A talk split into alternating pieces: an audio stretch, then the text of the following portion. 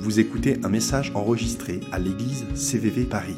Pour plus d'informations, visitez notre site internet cvvparis.fr.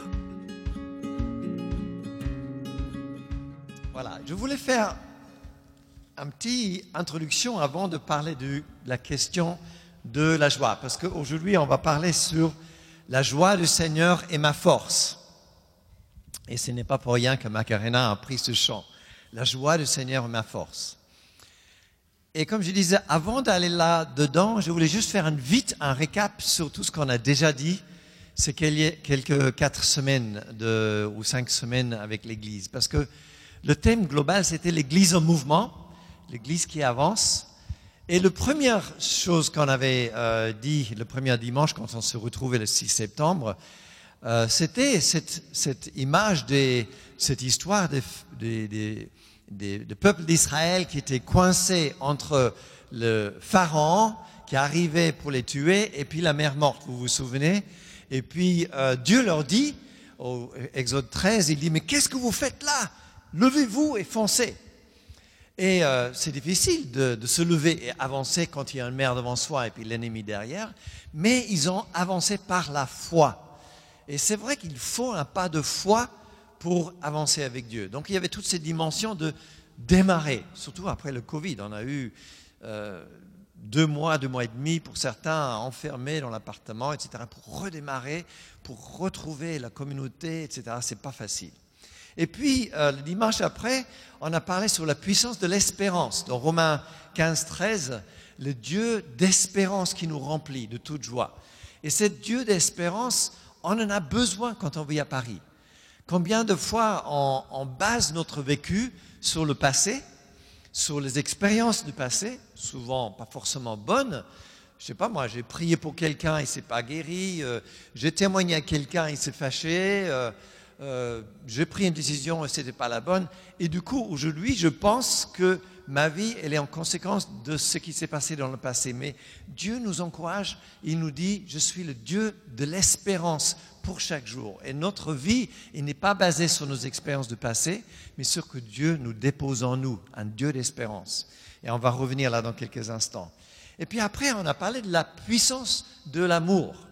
Hein, 1 Corinthiens 12, euh, verset 31, Paul dit tout à la fin, je vais vous montrer un voie par excellence. On ne peut pas vivre à Paris sans apprendre à aimer les Parisiens. Si on doit être là pour être une lumière dans la ville, c'est apprendre à aimer des gens autour de nous. Et ça, c'est quelque chose qui se démontre.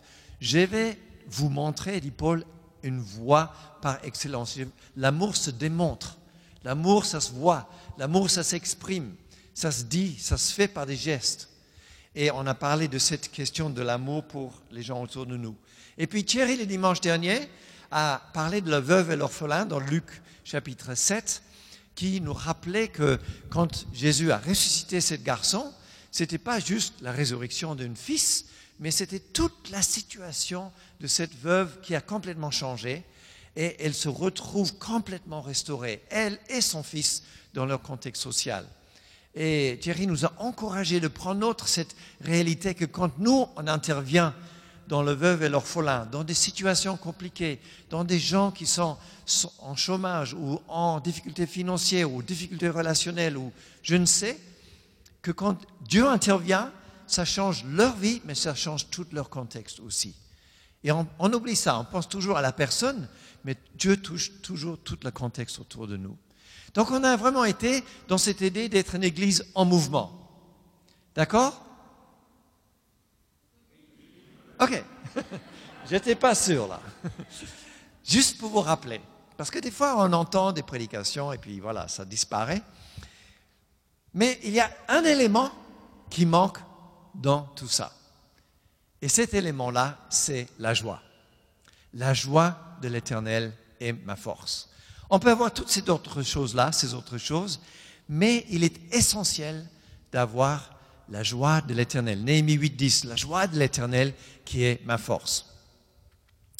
Et euh, dans Romains 15, 13, c'est écrit ce verset, alors je vous le relis clairement, que le Dieu de l'espérance vous remplit d'un petit peu de joie et de paix et c'est pas ça, hein?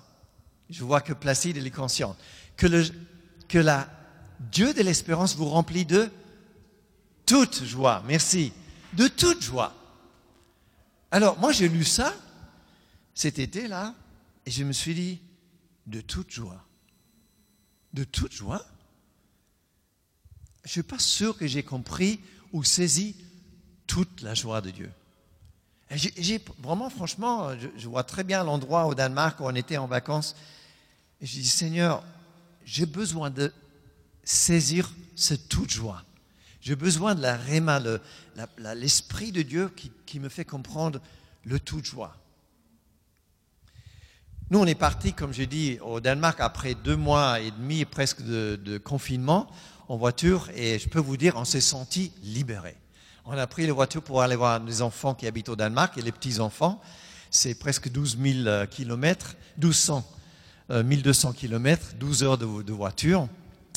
Et à vrai dire, on ne savait pas très bien quelle était la, situation aux frontières, parce que euh, la France a été quand même assez touchée par l'histoire de Covid.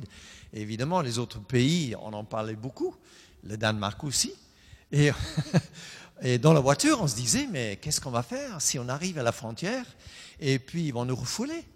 Euh, Il faut qu'on trouve un hôtel dans le coin ou est-ce qu'on va chercher des petits chemins par derrière euh, où on ne nous voit pas pour arriver dans le pays euh, Quand même, franchement. Et pendant 1000 kilomètres et 11 heures, on s'inquiétait. Et on arrive à la frontière et puis on montre nos passeports. Le monsieur, il le regarde et fait Bon week-end, monsieur. Alors, on a passé 11 heures à s'inquiéter, on arrive à la frontière et on a passé une heure joyeux, heureux pour retrouver nos enfants et petits-enfants. Et j'ai appris que 85% des choses dans lesquelles on s'inquiète n'arrivent pas. Vous vous rendez compte? 85% des choses que tu t'inquiètes n'arrivent pas. Alors bon, évidemment, si vous êtes dans l'assurance, vous en êtes bien content, mais on n'empêche que ça fait quand même beaucoup de choses. Et il paraît que sur les 15% restants, bah, d'abord, on arrive à les gérer beaucoup plus vite qu'on croyait. Et deuxièmement, c'est qu'on apprend quelque chose à travers de ce qu'on s'inquiétait quand on arrive à résoudre le problème. Mais n'empêche que cette question de l'inquiétude, elle, elle, elle a quand même nous range un petit peu. Et écoutez bien, j'ai lu ça récemment, là, qu'on dit que les hormones de stress génèrent toutes sortes de problèmes, de problèmes de maladie, elles diminuent les capacités de mémoire. Certainement, ça va me toucher un petit peu là. Elles augmentent l'effet de l'âge. Non, ça, ça ne me touche pas du tout. Elles donnent des problèmes relationnels, des dépressions, elles augmentent le risque d'Alzheimer, de, de démentie, etc., etc. Alors évidemment, quand on réfléchit à ça, on se dit, bah, il va peut-être mieux se moins s'inquiéter quand même, n'est-ce pas?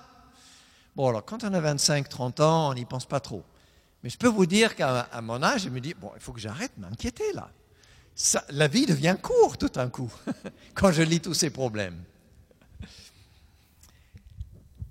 De toute joie. De toute joie. Alors, ce n'est pas une culture de l'Église. La joie n'est pas une culture de ma tradition chrétienne, en tout cas. Vous savez, moi, quand j'étais élevé dans un milieu bon, protestant, mais relativement traditionnel et strict. Mais je pense que aussi dans le milieu catholique, c'est comme ça. Il y a une dimension de sobriété qui n'est pas mauvais en soi, mais elle est quand même là, n'est-ce pas? Vous pouvez aller dans une ville en France et avoir un espace où il y a des touristes, des activités, des enfants, des jeux, et puis vous rentrez dans l'église pour visiter et c'est écrit silence, n'est-ce pas? Et puis il faut peut-être avoir un petit geste euh, envers des statues ou envers des gens ou je ne sais pas quoi. et c'est vrai, c'est vrai, il y a une sorte de sobriété. Et, c'est quelque chose qui est un peu rentré dans notre culture et dans notre façon de vivre. Et j'ai envie de dire que même dans nos milieux, alors on dit évangéliques, mais dans nos milieux protestants et chrétiens et dans notre culture à nous ici, Quelqu'un au fond de la salle viendrait devant, alors Alan qui est au fond, je te vois, donc s'il serait là en train de pleurer, puis il se met à genoux, qu'est-ce que vous direz? Vous direz, encore Seigneur, encore, plus de repentance, n'est-ce pas? Mais s'il venait devant en train de rigoler, se classe-fauter, rouler par terre, je pense qu'on dirait Richard, euh, faut le sortir, lui.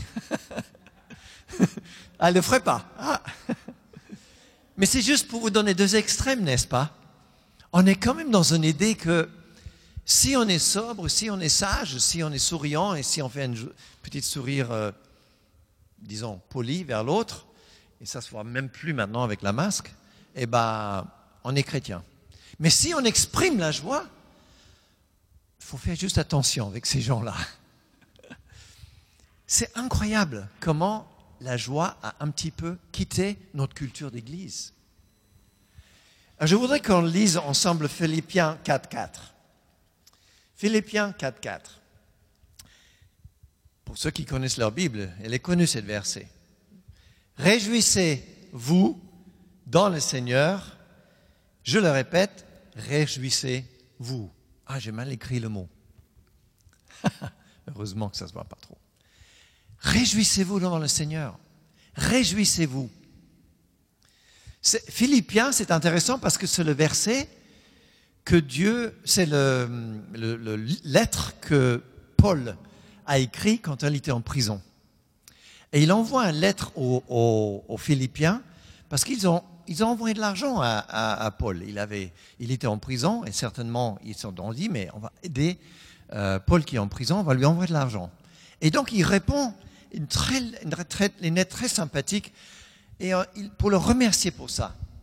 Vous savez, c'est le, le euh, c'est l'épître qui commence, c'est lui qui a commencé en vous une bonne œuvre l'accomplira. Souvent on, cite ce verset. C'est lui qui accomplit quelque chose en toi, il va l'accomplir jusqu'à la fin.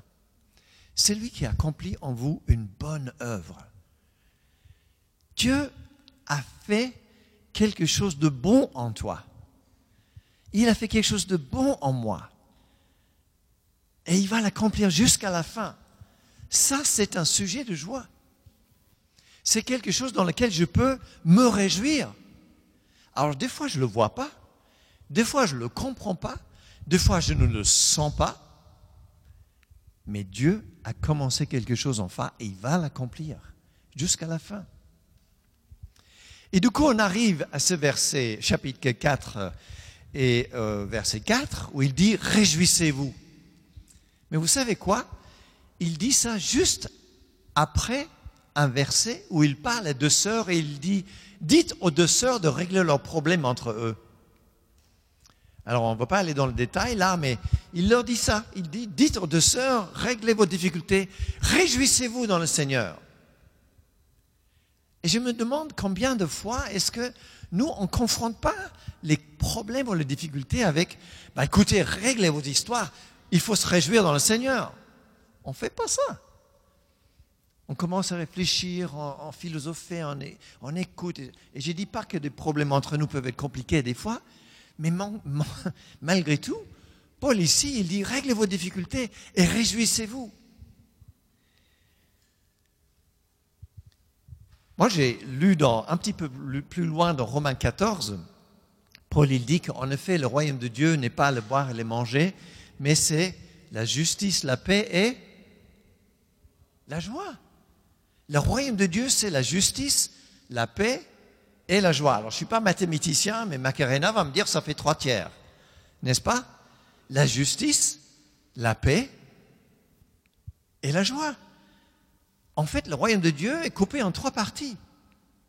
Et si quelqu'un manque de justice dans sa vie, ou n'a pas compris la justice, parce qu'on parle de la justice de Dieu, on ne parle pas de la justice du gouvernement ou de la police, ou etc., sociale, on parle de le fait que Dieu nous a libérés, nous a justifiés. Il a pris la place pour nous. Et il n'y a plus de condamnation en Christ. C'est lui qui croit en lui, il n'y a pas de condamnation. Si tu n'as pas compris ça, on va t'en parler, on va te confronter. Si tu n'as pas la paix dans ton cœur, mais je veux dire, pas juste la paix du bruit, mais la paix au fond, là, dans les tripes, on va te dire, mais tu n'as pas compris ce que Dieu a fait pour toi. On va te confronter. Mais si tu n'as pas la joie, qu'est-ce que t'en dis, Laura? On va se confronter et on va se dire, mais si tu n'as pas la joie, il y a un truc qui ne colle pas. Et le truc, c'est que Paul, il, le répète. Il répète, c'est un ordre. Il dit, réjouissez-vous. C'est un ordre. Alors, je ne sais pas si vous avez remarqué, mais moi, je n'ai pas trouvé autrefois dans la Bible, en tout cas, bon, moi, je ne suis pas un grand théologien de la Bible, mais Randy, Thierry, vous allez me confirmer ça, mais est-ce que vous avez lu Ne tuez pas, je le répète, ne tuez pas? Non. On vous dit ne tuez pas, je dis ok, ok, j'ai compris. Hein.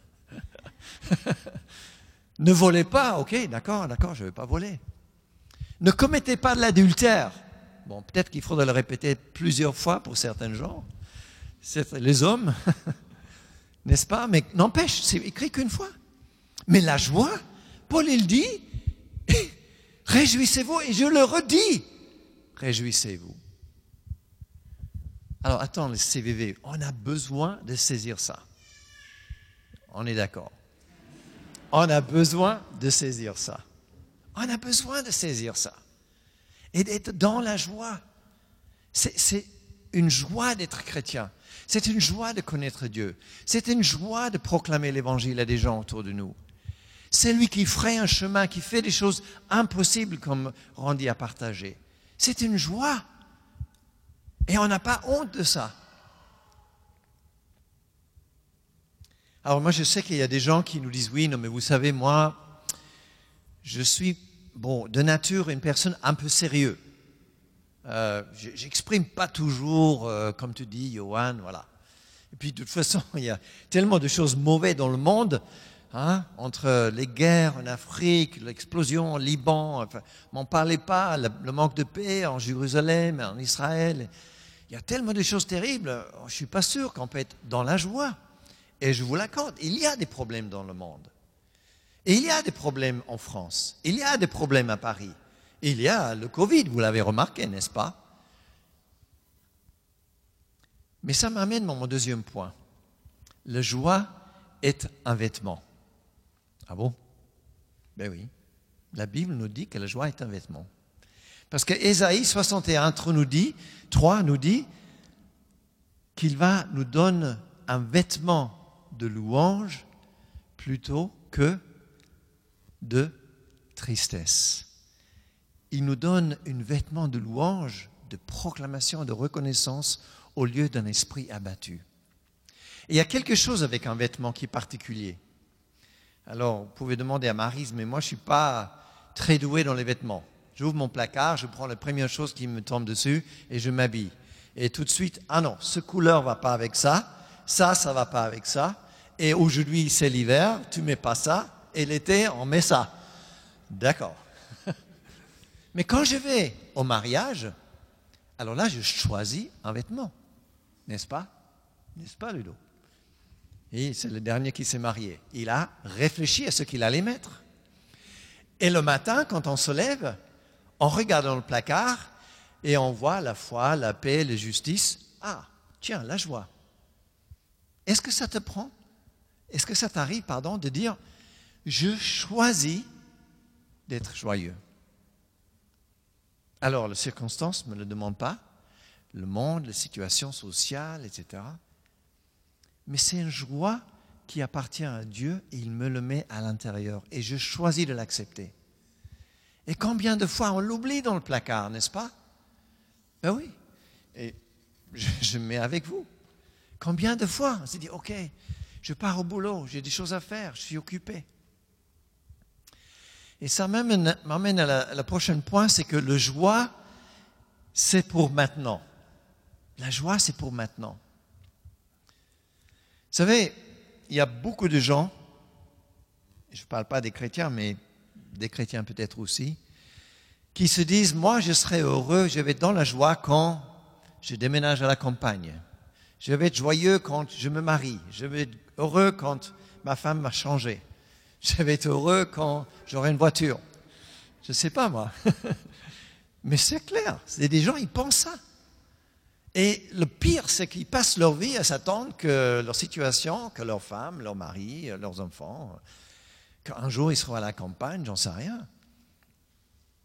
Ça, ça s'appelle la maladie de la destination, il paraît. On n'arrivera jamais. Et vous le savez comme moi, la joie n'a rien, ça rien par rapport aux circonstances. On n'est pas responsable et on ne peut pas régler les circonstances autour de nous comme ça. La joie, ça se décide et ça s'accepte maintenant, n'est-ce pas? Moi, j'étais touché par le, message que le Seigneur a donné à Karine. Parce qu'il y a beaucoup de gens qui veulent absolument voir plus loin. Et en fait, ce que Dieu est en train de nous dire ou à dire à cette personne, c'est que accepte la joie là où tu es. Oui, peut-être qu'il y a un peu de brouillard devant. Oui, peut-être que les choses ne sont pas très claires. Mais saisis la joie du Seigneur. Saisis-la.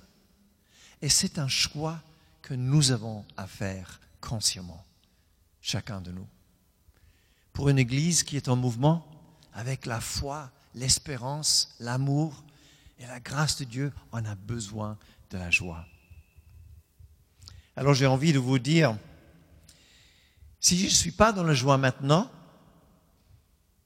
je ne serai probablement pas dans la joie quand ce que je pense doit m'arriver va arriver. Parce qu'on est toujours dans l'insatisfaction. N'est-ce pas? Paul il dit dans Philippiens 4, verset 10 à 11, Ce n'est pas à cause de mes besoins que j'ai dit cela, il parlait de l'argent qu'il a reçu, car j'ai appris à être satisfait de ma situation. J'ai appris à être satisfait dans le manque ou dans l'abondance, avec la nourriture ou sans nourriture dans les prisons ou hors prison. C'était sa situation. J'ai appris à être satisfait là où j'en suis dans ma vie. Ça, c'est, je peux vous dire que dans le monde aujourd'hui, pour vivre ça, c'est un immense témoignage. Un immense témoignage. Et je ne veux pas pointer les doigts parce que ça nous arrive à tout le monde, mais le monde n'est pas satisfait. Des fois, on a tellement de choses, tellement d'accès à tellement de possibilités, mais on n'est pas satisfait. Et on n'est jamais satisfait.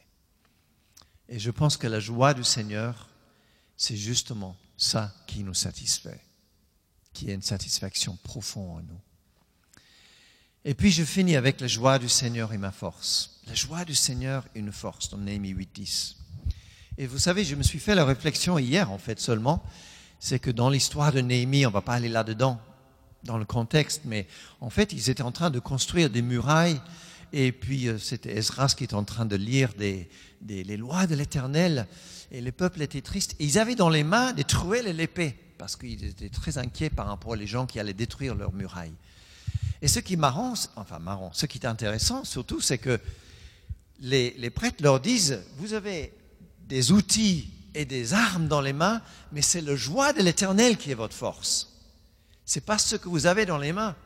C'est le joie de Dieu, c'est ce qui pose dans notre cœur qui est ta force. C'est pas ce que tu tiens qui est ta force.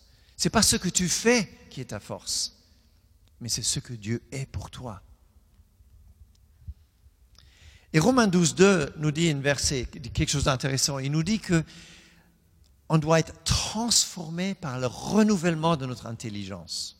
Romains 12, 1 nous dit, soyez, euh, on va donner nos corps comme un sacrifice vivant. Et tout le monde ici donne sa vie comme un sacrifice vivant, à mon sens en tout cas pour vivre à Paris déjà, pour le boulot qu'on fait, pour le travail qu'on fait.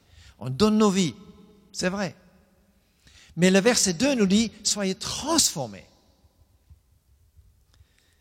moi, j'ai envie de vous poser une question. Si les Écritures nous disent que la joie du Seigneur est ta force, où est-ce que tu trouves la force pour recevoir la joie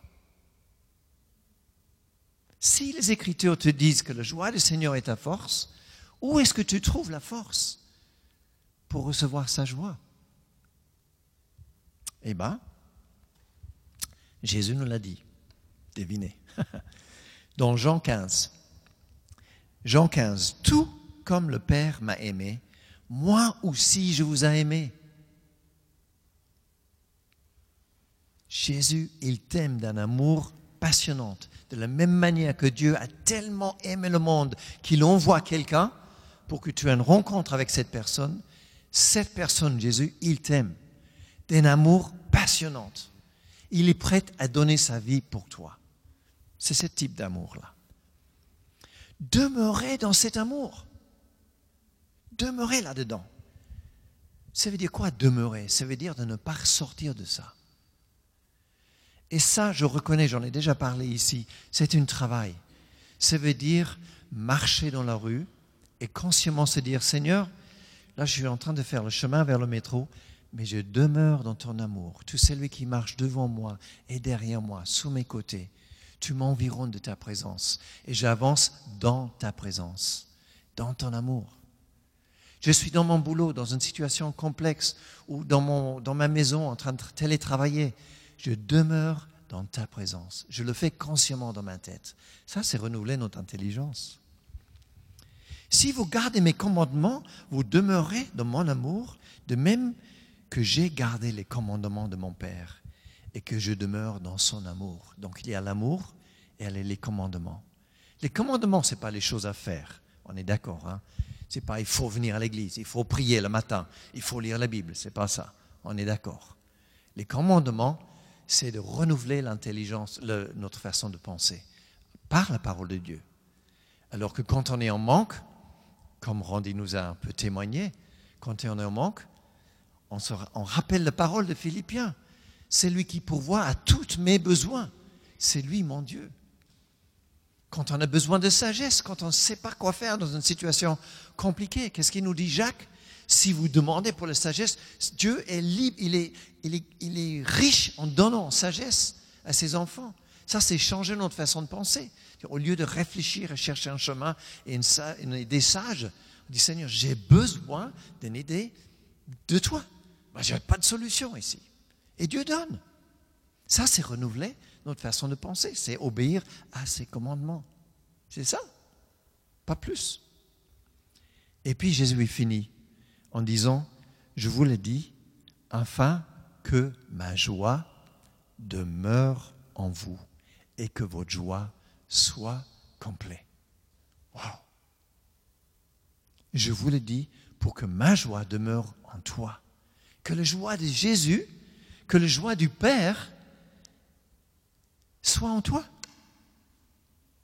Et qu'il y reste. Il y reste. C'est un défi pour nous, les amis. Et c'est un défi qui est possible. Ce n'est pas difficile. Demeurer dans cet amour. Travailler en nos façons de réfléchir. Je vous laisse une dernière verset. Psaume 116, verset 11. Tu me fais connaître le sentier de la vie, il y a débordante de joie dans ta présence. Psaume 116, verset 11. Tu me faut connaître le sentier de la vie. Vous savez, dans la joie de l'éternel, je vous assure, c'est la vie.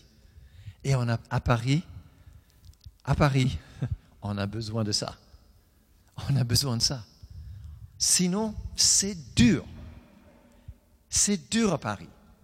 C'est dur de vivre en sixième étage, je l'ai déjà répété. C'est dur à vivre dans les embouteillages. C'est dur de chercher le boulot, de, passer des fois deux heures ou trois heures. C'est dur. Mais dans sa présence, il y a abondance de joie. Ça va? Bon. Alors moi, je propose pour le fin, si les musiciens veulent se mettre en place, moi, je voudrais qu'on fasse une déclaration, mais avant que vous le mettez à l'écran, ne le mettez pas tout de suite. Je vais vous le lire. Et je, voudrais que nous, en tant qu'Église, en tant que communauté, on le, dit ensemble. Et on le proclame et on le saisit ensemble, d'accord? Je vous le lis en premier. Une déclaration pour la joie. Je suis, Dieu m'a pardonné. Dieu m'aime. La résurrection et la mort de Jésus m'ont rendu digne et pardon et je peux mériter pleinement sa bénédiction. Je suis sensible aux besoins et aux émotions des autres autour de moi, mais je continue d'avancer en me réjouissant dans le Seigneur.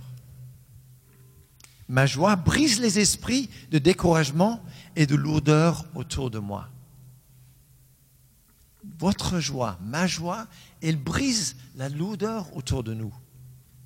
L'espoir, l'amour et la grâce sont attachés à tout ce que j'ai dit, même lorsque je dois dire des choses difficiles. Ça, c'est la culture d'honneur. La joie du Seigneur n'est pas seulement une force pour moi, mais pour les autres à travers de moi. J'ai vaincu la maladie de la destination, j'apprends à être content et joyeux maintenant, et je brise le mensonge qui dit que je ne peux pas être heureux que si certaines choses changent. Et je pense que ça, c'est quelque chose de fort pour beaucoup d'entre nous. Je me réjouis maintenant de la bonté de Dieu et de sa promesse. La joie du Seigneur est ma force.